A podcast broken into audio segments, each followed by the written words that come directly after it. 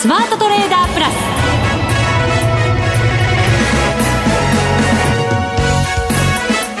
全国のリスナーの皆さんこんにちは。内田まさです。この時間はザ・スマートトレーダープラスをお送りしていきます。この方をご紹介しましょう。国際テクニカルアナリスト福永博之さんです。こんにちは。よろしくお願いします。よろしくお願いします、はい、さて今日の日経平均株価382円高で終わりました。2万6490円ですはい。なんか最近あの不思議な動きが多いですね。というのは私だけかな。先週福永さんに、はい、次の日に大幅高じゃないとっていうね、はい、お話をいただいて、ええ。でそんなにね動き大きくなかったですけど、はい、でもまあ結果その時よりは上がっている。今はそうですね。ね、はい、今日の上昇で一応持ち直したと、はい。まあ、ただ金曜日は大幅安で終わりましたからね。2万6000円割り込んで終えたので。そうなんですよね、ね、上がって上がって下がって上がってみたいな。そうですそうです、うん、ですから、まあ、やっぱりあの短期的なトレンドに乗っかるのかあるいはまたちょっと別の見方をするのかっていう、まあ、これが難しいところなので、はい。まあ、そういう意味ではあのコロコロ変えちゃうとあの本当に損失ばっかり増えちゃうっていうですね。いわゆる往復ビンタってね。ああそうそうそうそう、はい、そうですね。ですからまあそういうふうにならないためにまあ本当にあの短期と割り切るのかあるいはもっとこう長い目で見て、うん、えー、まあ、その買うのであれば買い場を探るのかそういうやっぱりあの戦略っていうのが今すごく大事になってきてるんじゃないでしょうかね。どうなんでしょうね、今やっぱりその景気後退みたいなものがものすごい意識されて、ね、長期的には先が見通しにくいっていうふうなね、はい、あの判断される方多いと思いますけれど、短期的にはあの小売の決算が出たりとかして、はい、まあ、材料はあるのかなと思ったりしますけれど、はい、短期的にこう的を絞ったトレードをしていく時なのか、長期的なのかっていうとどっちなんでしょうね。そうですね。まあ、あのー、これからのことを考えるとやっぱり的を絞った方がいいんじゃないかなと思うんですけど。短期に？えー、いやあのー、逆にその決算発表がこれからスタートしますので、うんはい、まあ、そういう意味ではあの本当にこうデイトレード的なものではなくて、まあ、そこからトレンドが出るかどうかっていうところをですね、あの探っていくっていう方があのあんまりこうなんでしょう。あの値動きに左右されずにえーまあ、ある程度こう、まあ、確実にっていうのはちょっと変ですけどもあのトレンドが出たところに乗っかった方が、まあ、値幅も取れたりあるいは安心感もあるのかなというふうには思いますけどね。ほど、はい、だから株価がどこまで織り込んでいて、ね、でその決算発表を機にどっちに動くのかっていうところですね。そうですよね、はい、でまああの今語られているのはやっぱアメリカが多いので、まあ、基本やっぱり日本はどうなのかっていうのをもう一回ちょっと見つめ直すというかあの考えてみた方がいいかもしれないですね。そうですね、はい、そうすると、まあ、あの小売の決算なんかにはヒントが本当にたくさん詰まってるかもしれませんね。そうですね、まあ、今日のイオンなんか見てると良かったですしね。そうですね。セブンアイも良かったみたいですよ、うん、うんね。はい、来週は良さそうでございますね。これ見てますとねね、はい、ここからまたねコストなんかがどんなふうにね影響してくるかっていうところのヒントも読み解けるかもしれませんのでね。そうですね、はい、同じ業種ですとねいろいろヒントが隠れてる可能性があると思います。はい、えー、そして後半では為替のヒントいただいていこうと思いますよ、はい、マネックス証券チーフ FX コンサルタント兼マネックスユニバーシティ FX 学長の吉田恒さんにご登場いただきます、はい、為替の方もちょっと動きがねあれ？短期的には変わってきたのかな？なんていう感じもありますからね。そうですね、はい、為替の方も楽しみでございます。はい。ぜひぜひ皆さんもお楽しみに。それでは番組進めていきましょう。この番組を盛り上げていただくのはリスナーの皆様です。プラスになるトレーダーになるために必要なテクニック心構えなどを今日も身につけましょう。どうぞ最後まで番組にお付き合いください。この番組はマネックス証券の提供でお送りします。スマートトレーダー計画。よーいドン。さあ、それではまずは福永さんに株式市場の分析をしていただきましょう。改めて日経平均株価382円88銭高の26,490円53銭で大引けとなりました。1.5%の上昇です。そうですね。あのー、まあ、日経平均、それからあとトピックスは反発。はい。で、日経500は日経500は？どうだと思います？日経500はですね。はい。続伸。たった続伸？うんと、4日続伸。その通りでございます。今一生懸命ちゃんと見ましたよ。4日続伸なんですよね。動き変わったんですね。ね。なので、まあこれまでも日経500を一応まあ先行指標というようなところでタイミングを見てお話ししてましたけども。それでこのところ福永さんがその日経500に対してなんとなくね、はい、こう、ちょっとこうネガティブな感じがね、はい、してましたけど、ええ、久しぶり変わりました？えー、そうですね。今日というか、まあ、昨日ぐらいからですかね、あのー、25日線を上回って終えておりまして、はい、で、今日の上昇でもう、あの、5日線が上向きに転じていて、あとなおかつ75日線にほぼ接近して終えていると。そうなんですね。そうですね。で、あとですね、あの、6月の28日の戻り高値も今日上回ったということなので。抜いてきてますよ。はい。25日線は、まだ緩やかに下向きで、ね、でも横ばいになりそう？みたいな感じですかね。えー、まあ、25日前の株価がまだ高いところにあるので、まだもうちょっと、ね、まあ、ここからね、あの、まあ、来週前半、まあ、半ばぐらいまでですかね、うん、あの、維持してくれると、少し、あの、25日線の向きも変わってくるかなとは思うんですが、はい。まあ、あの、日経500で見ると、やっぱり、えっと、そうですね、2500ポイントを上回っていかないと、うんあの、なかなかその上向きに転じるっていうところまではいかないんですよね。今日の引け値からあと30ポイントちょっとぐらい上。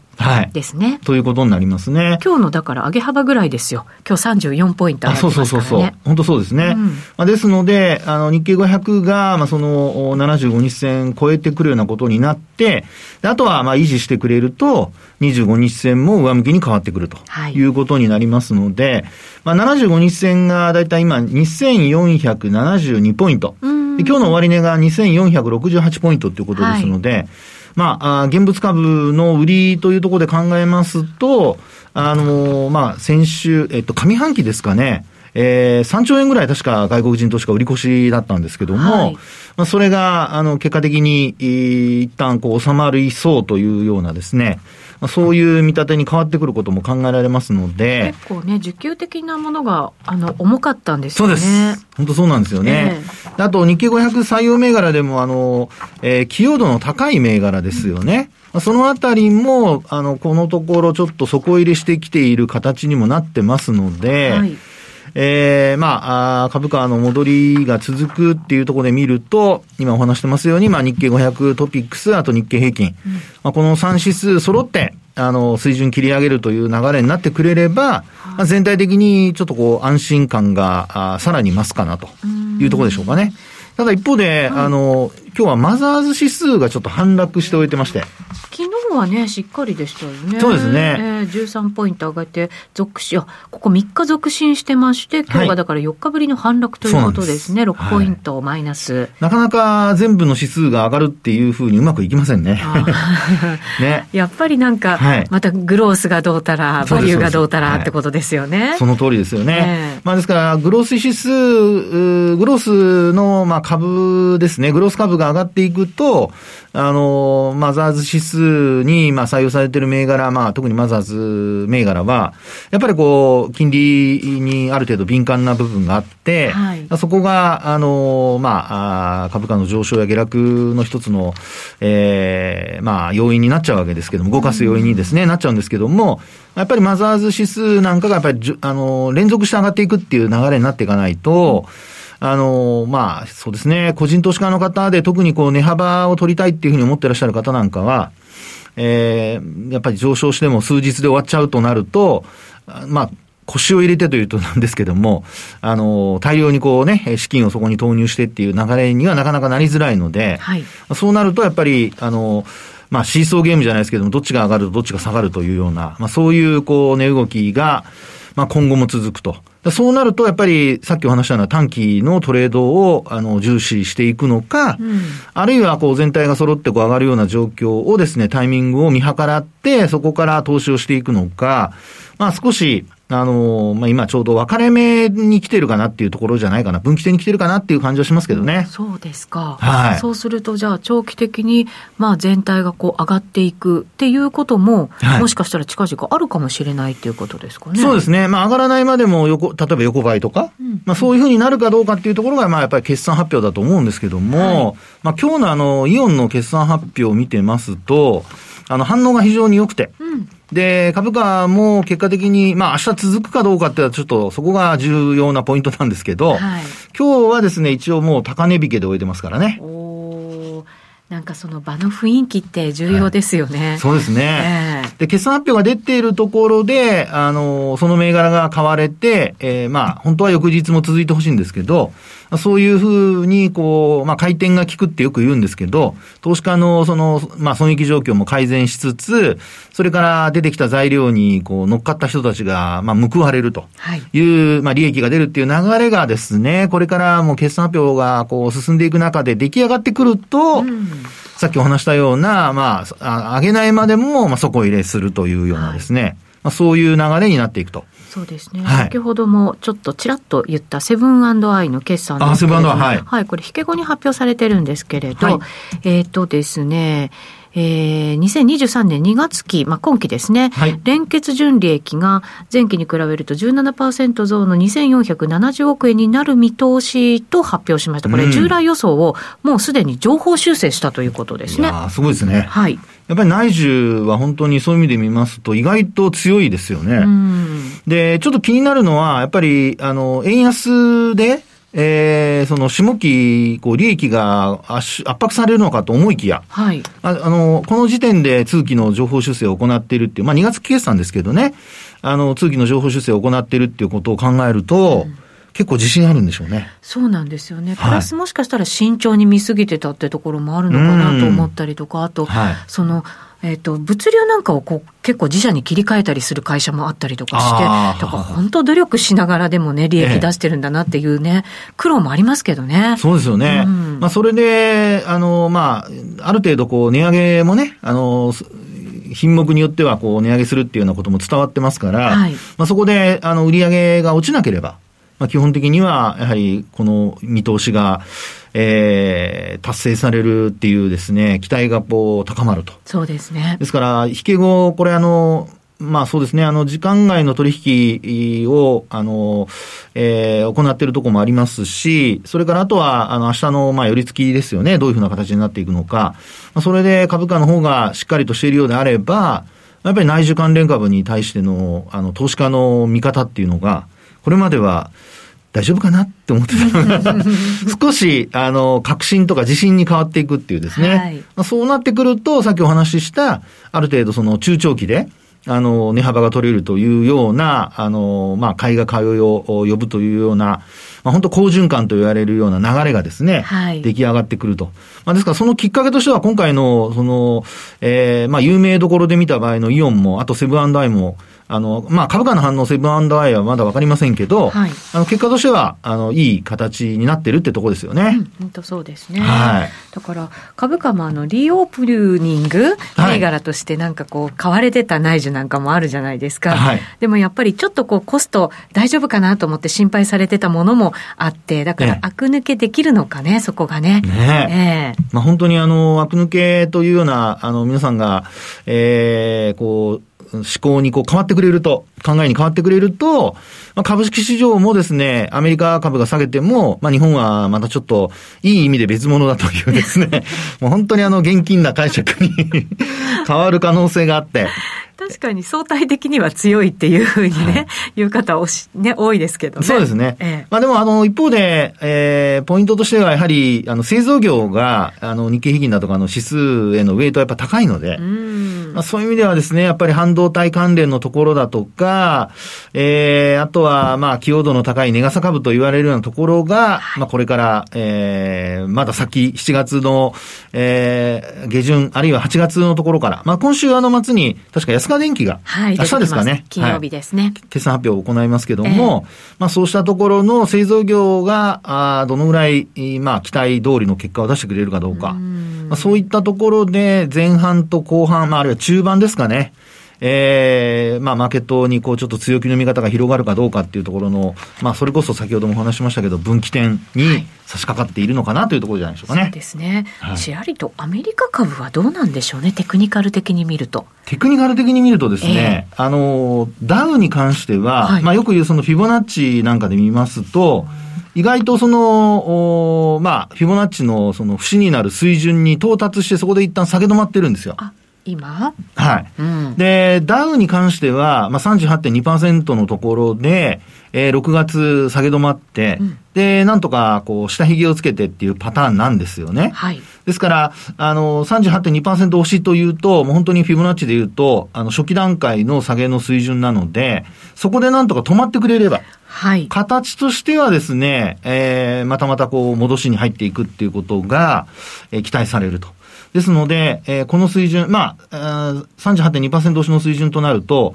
これあの、3万ドル割れなんですよね。はい。はい。ですので、そこの水準をですね、まあ、正確には、えっと、私が見てるのは、えっと、2020年の3月安値から、今年1月の高値までですね。えコロナショックの安値から高値までの値幅で見たところの、えー、38.2%押しが29,794ドル。はい。はい。ここを若干下回ったんですけど、終値では守ってるということなので、うん、えー、この水準維持できるようであれば、まあ、先ほどお話したような、こう、決算発表の結果次第では、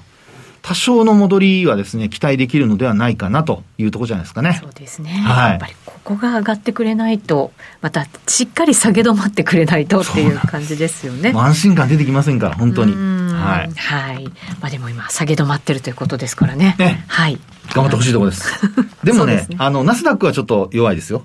そうでしょうね。だって下げ幅もっと大きいですもんね。はい、そうなんですよ。ナスダックはね、もっと、あの、38.2でところじゃなくて、半値押し水準下回っちゃってますからね。そうすると、はい、どこまで行ったらいいんですか？そうすると今度はね、61.8なんですけど、61.8、はい。でもそこには届いておりません。まだ。まだ。行く可能性があるということをおっしゃってます？いやいや、今のところはなんとか、戻しが、はい、続くパターンではないかなと。いうところですかね。はい。金利もせ、あの、若干アメリカの金利もちょっと低下傾向ではありますしね。そうですね。2%台になってますからね。そうですね。うん。はい。はい以上、スマートトレーダー計画、用意ドンでした。続いては、マネック証券からのお知らせです。人生100年時代という言葉を聞いたことはありますか？超高齢化社会に突入する日本では、一人一人が資産運用で老後に備えることが必要と言われています。そこで、マネック証券では、資産形成を始める前に、金融資産について理解を深めていただくために、マネユニアカデミーを開講しました。近年話題になっている米国株と暗号資産、そして FX について、それぞれ包括的に学べる3コースをご用意。どちらのコースも断片的に投資に関する情報を学ぶのではなく、体系的に学ぶことが可能なので、初心者にもわかりやすい講座です。取引方法やリスク、投資をする上で必要な情報収集のコツ、最新の動向など、資産運用を始める前に知っておきたい内容を教科書とウェブ動画を活用していつでもどこでも学ぶことができます。講師として、米国株コースは、マネックス証券チーフ外国株コンサルタント兼マネックスユニバーシティシニアフェローの岡元兵八郎。暗号資産コースでは、マネックス証券株式会社チーフアナリストの大槻奈那。FX コースでは、マネックス証券チーフ FX コンサルタント兼マネックスユニバーシティ FX 学長の吉田恒。その他、豪華講師陣が担当します。わからない点はメールで何度も質問することができ、サポート体制も充実。あらゆる情報から有効に活用できる知識を身につけませんか？マネユニアカデミーは有料の講座です。マネックス証券の講座をお持ちでなくてもお申し込みいただけます。まずは本講座を受講いただく前に、無料の体験講座で講義の進み方や雰囲気を体験してください。この機会にぜひ、マネユニアカデミーで検索。マネックス証券株式会社、金融商品取引業者、関東財務局長、金賞第165号。ザ・スマートトレーダープラス。今週のハイライト。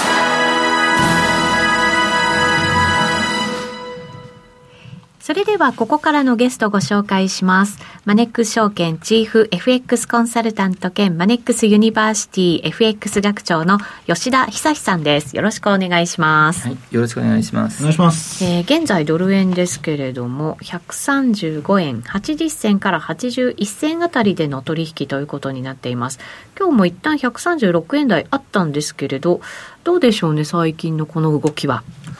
なんかあれですよね、あのドル円も僕はよくドル円ってアメリカの金利次第っていう言い方をするんですけれども、はい、そのアメリカの金利、さっきのあの前半のところでもおっしゃってたみたいに、最近ね、先週にかけて結構下がって、2%台です。ね、はい、その割にはなんかドル円、あまり下がらなくてって、はい、まあ、とりあえずは、あのなんだ、上げ渋る感じにはなってるんですけれども、ドル円って先週までは3週連続、水曜日に高値を更新する、そして木金って下がるっていう、あのパターンが続いてきたんですよ。そんなパターンがあったんですね。そうそう。ちょうど6月の15日って FOMC やったじゃないですか。はい。6月15日は水曜日なんですけれども、そこで高値つけて、木金って反落したら、翌週も同じパターンで、高値を更新、水曜日に高値更新して、木金って下がる。で先週もって3週連続でやってて、うん、で今週も、あのー、昨日なんかスルスルスルっと上がってきましたよね。そうんだから、まあ、今回は高値更新にはなってないわけですよ。はあ、そうですね。お分かりの通り、ドル円ってまあ137円近辺まで上がったじゃないですか。はい、だから、いよいよ今週はまあ、あの、高値更新の3週連続記録がこう途切れるみたいな感じになってるので、微妙にプライスパターンは変わりつつあるんですけれども、うん、それにしてもね、なんかずっと水曜日にかけて高値をつける。はい、そして木金って下がる。はい。っていうパターンが続いてきてましてそのパターン通りだったら、まあ、あの今日明日はね、うん、下がるということなんでしょうけどもね。そうですね。ちょっとなんとなくどうなるのか、このヨーロッパ時間から結構動くことが多いですからね。そうですね。はい、しっかり見ていこうと思いますけれども、ただそのアメリカ FRB ももしかしたら利上げ幅7月で0.5%にしてくるかもしれないなんて話がね、ね足元では出始めましたけれども。そうですよね。うん、だって一応あれじゃないですか。あの今度の FOMC って、まあ、7月末ですけれども、はい、その次の日にあの46月期のねあの GDP 成長率の発表ありますけれどもそうですね。今のところ早早読み筋の予想だとマイナス成長じゃないですかみたいになってるじゃないですか、はい、そうするとまあ2期連続ねマイナス成長ということでテクニカルリセッションと。サマーズが一応今回ね、あの、インフレを予想当てた男になってますけれども、はい。そのサマーズはこの間の、あの、どっかの報道のね、発言の中で、自分が思ってたよりもやっぱりリセッションになるのが、あの、早くなってるようだと。はい。で、そうであれば、あの、金融当局もね、引き締めを少し緩める必要があると思うと。うまあ、この言葉を文字通りね合わせれば、えー、今月末までに2期連続あのマイナス成長でリセッションがほぼ確定っていうふうになったらそれこそ7月にそれにもかかわらずにね0.75%って利上げを強行するって話にはならないんでしょうし。一応ね、もちろん FOMC の次の日にあの GDP が発表になるんですけれども、はいくらなんでもそれまで知りませんっていうのもね どうかなと思うので ななんとなく分かってんでしょうから。でまああの予想も含めてね、はい、あのってなってくるとそれはあれですよね。少しずつ利上げ見通しを下方修正するような。この間までね、あの、6月、7月って2回連続で0.75%上げて、で、9月も利上げは続けるみたいな、0.5とかね、あの続けるって話がありましたけれども、ちょっとあのそこのところは下方修正の方向に入ってるのかなという感じはありますよね。そうですね。やっぱりこれだけインフレがあの続いてしまうと景気にやっぱりかなり影響が出てきてるのかなっていう感じはありますよね。そうですよね。それにパウエルもあのずっと繰り返しとにかくインフレを対策を優先するんだと。デュアルマンデート FRB は2つの使命を持ってるけれども物価と景気の2つの使命を持ってるけれども今は物価なんだと景気が悪くなっても株が下がってもね、とにかく物価対策をしっかりやっていくんだって言ってるじゃないですか。はい、そうするとやっぱりね、あのある程度景気が悪くなっていっても、それはあの強いあのタフなインフレファファイトの、ね、姿勢を続けるということなんでしょうから、まあ、それこそ普通に考えたら、インフレ率が2%っていうのが FRB の目標ですけれども、そこに戻る見通しがはっきりするまでは、その利下げはできないですよね。まあ、そうですね。ただあれですね、なんか常に強硬なあの姿勢を貫くというよりは、やっぱりその景気の動向も見ながらっていう、まあ、もし0.5にした場合っていうのは、それはまあ、景気もちろんちょっとは良くなってるわけですけれど少し交換されるそのなんとなくスタンスの変更ってことになるんですかね。まあそれはあるんでしょうけれどもね、ただ株も本当に落ち着くかどうかっていうのはまださっきのあの福永さんの話じゃないけれども、はい、ナスダックとか見てるとですねなかなかやっぱり厳しいところありますよね、うん、そうですね。そして今週特徴的だったのがやっぱりユーロの動きですかね。そうなんですよ、ええ、結局だからアメリカの金利下がってる普通だったらドルが下がるはずなのに、ユーロドルとかで5ドル米ドルでもポンド米ドルでもそうなんですけどもみんなドル高値更新してるんですよね。いやそうなんですよ。5ドルなんてやっぱオーストラリア利上げしましたけどそれでも下がりましたからね、ね、そうなんですよね、えー、それも2回連続0.5%っていう大幅利上げをね、うん、してるんだけれども、はい、関係なくってなってくると別に5ドルが下がってるとかユーロが下がってるんじゃなくてドルが全面高なわけですよね、うんうんうん。アメリカの金利が下がっている割にはドルが全面高になってだからドル円も今週こそ高値更新ちょっと微妙になってますけれどもなかなかやっぱりドル円が下がらないのもそういうドル全面高の影響を受けているということなんでしょうけれども、はい、なぜ金利が下がっているのにドルは全面高になってユーロドルもパリティ割れにねもうあの目前みたいな感じになってきてるかっていうところがやっぱり一つポイントですよね。それはやっぱりこうユーロとかのその景気後退もしくはスタッフグレーションみたいなものがやっぱりこう現実化してきてるっていうことなんですかね。ねそういうのがあるのかもしれないし、えー、一応チャートであのその重ねてみるとあのアメリカ株のその下落にねユーロドルだとか5ドル米ドルの下落ってかなりその相関性が高いんですね。そうですか、株に相関性が、はい、だから普通に考えるとアメリカの株安ドル高っていうそのメカニズムがね働いてると。アメリカの株が下がるとむしろドルが買われてる。その結果、あの株がねこうやって株安傾向が続く中でユーロドルも5ドル米ドルもポンド米ドルもみんなあのそのドルストレートが下落していると。ここでどういう因果関係があるかっていうと普通はレパトリエーションあのリパトリなんでしょうね。うん。アメリカのあの株が下がる、はい、だからアメリカの投資家が国内の株の下落によって損をする、うん、それを埋めるために資金を外遊資金を引き上げていると。だからドルに戻してるっていうことですか？そうそうそうそう。だからドルが買われる。そう。株安でドルが買われるっていうと一応そういう因果関係は想像できますよねこれって例えば IT バブル崩壊っていうね今から20年前の2000年から2002年にかけてナスダックが最大8割下がったような株安局面あったじゃないですか、はい、あの時にドル円って上がってるわけですよ。なぜアメリカの株がバブルあの崩壊でね下がってる中でドル高になったかっていうのを説明する場合にはこの当時はやっぱりあの株安の震源地のあのところに資金が逆流していると資金の母国回帰が起こっていると。でそれはあの株が下がってるから損を埋めるためにあの為替リスクを取って対外的に投資してた分を引き上げてるから株安によって逆に資金が国内に戻ってくるから。この場合の主役はあの IT バブル崩壊はアメリカでしたよねで例えば日本のあのバブル崩壊というのは1990年からの日経平均の暴落になりますけれどもあそこでもドル高になってるんですよ。あそこではドル高？円高か。円高になるんですよ。だから株暴落の震源地のところに資金が逆にかあの還流するから戻ってくるから、はい、株安通貨高が起こる。になっちゃうと。まさにそれが起こっているということになるわけですね、えー、吉田さんにお話しいただきました。ありがとうございました、はい、ありがとうございます。さて今回もそろそろお別れのお時間です。ここまでのお相手は福永博之と内田まさでお送りしました。それでは皆さんまた来週。この番組はマネックス証券の提供でお送りしました。